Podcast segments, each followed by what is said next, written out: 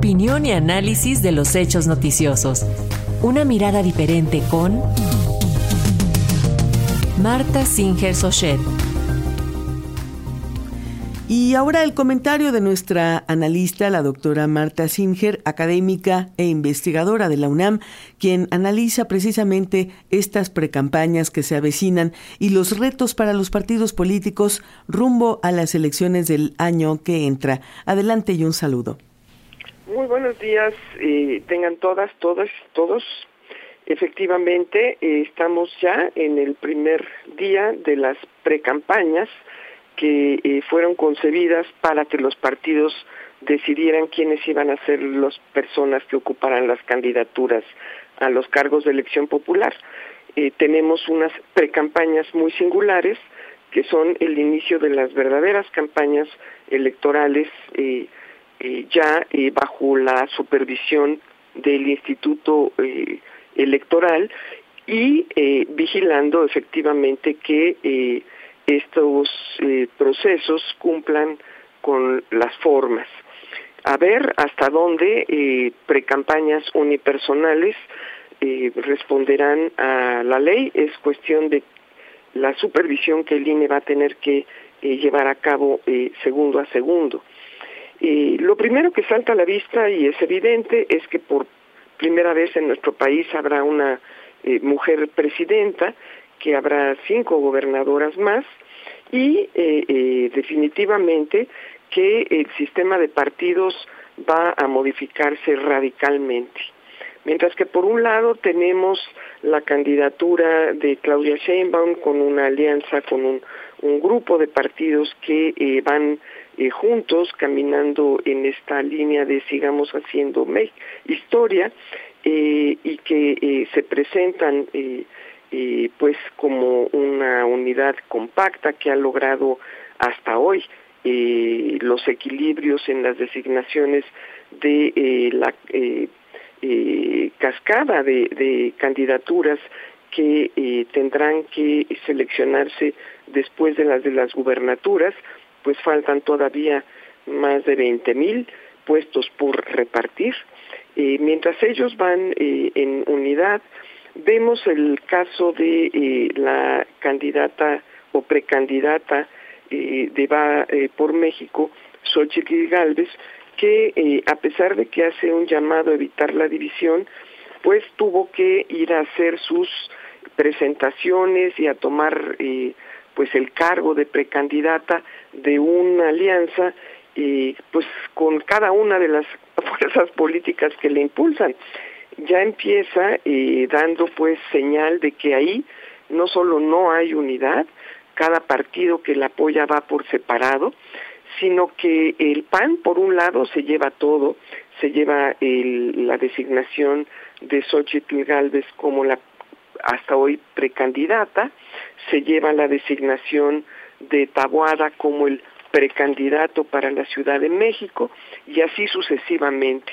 Vemos un prismo en no solo decadencia, sino en absoluta desbandada, un partido que eh, pues será objeto de estudio seguramente por especialistas eh, a nivel no solo de nuestro país sino del mundo, un partido donde el líder se resiste a abandonar el cargo a pesar de que el barco ha quedado prácticamente vacío.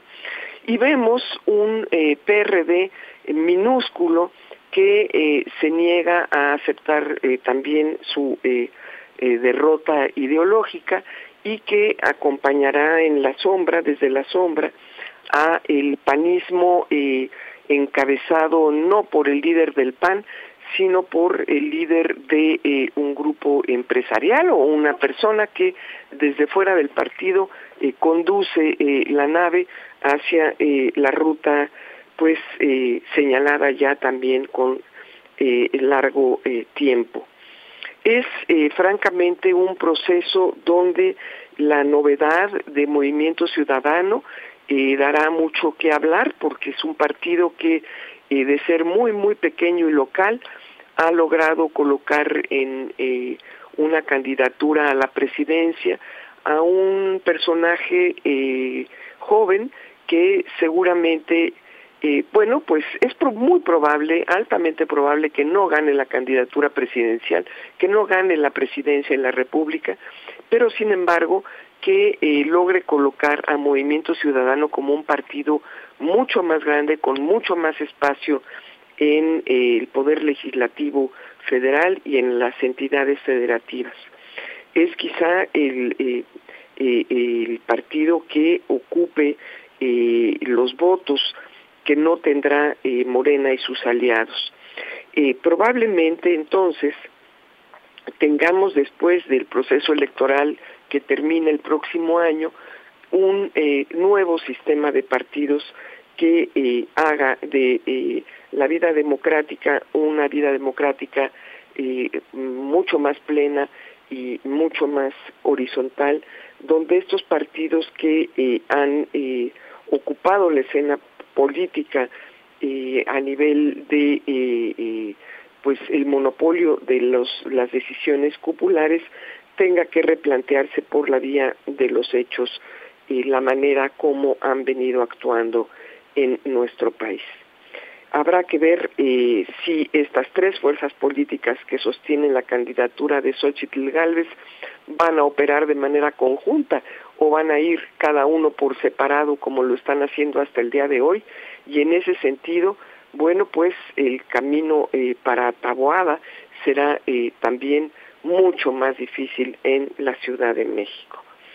Habrá entonces mucho que observar y sobre todo eh, quienes deben de estar muy preocupados son el grupo de diputados y senadores federales que quieran repetir en sus cargos, eh, sobre todo los priistas, que eh, quién sabe eh, cuáles sean los grupos políticos con los que definan sus lealtades y no sabemos todavía si se mantienen o no dentro del PRI.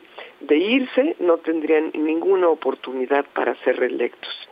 Ellos deben de estar muy preocupados, lo mismo que el grupo pequeño de perredistas que eh, quizá quisieran eh, ir por la reelección.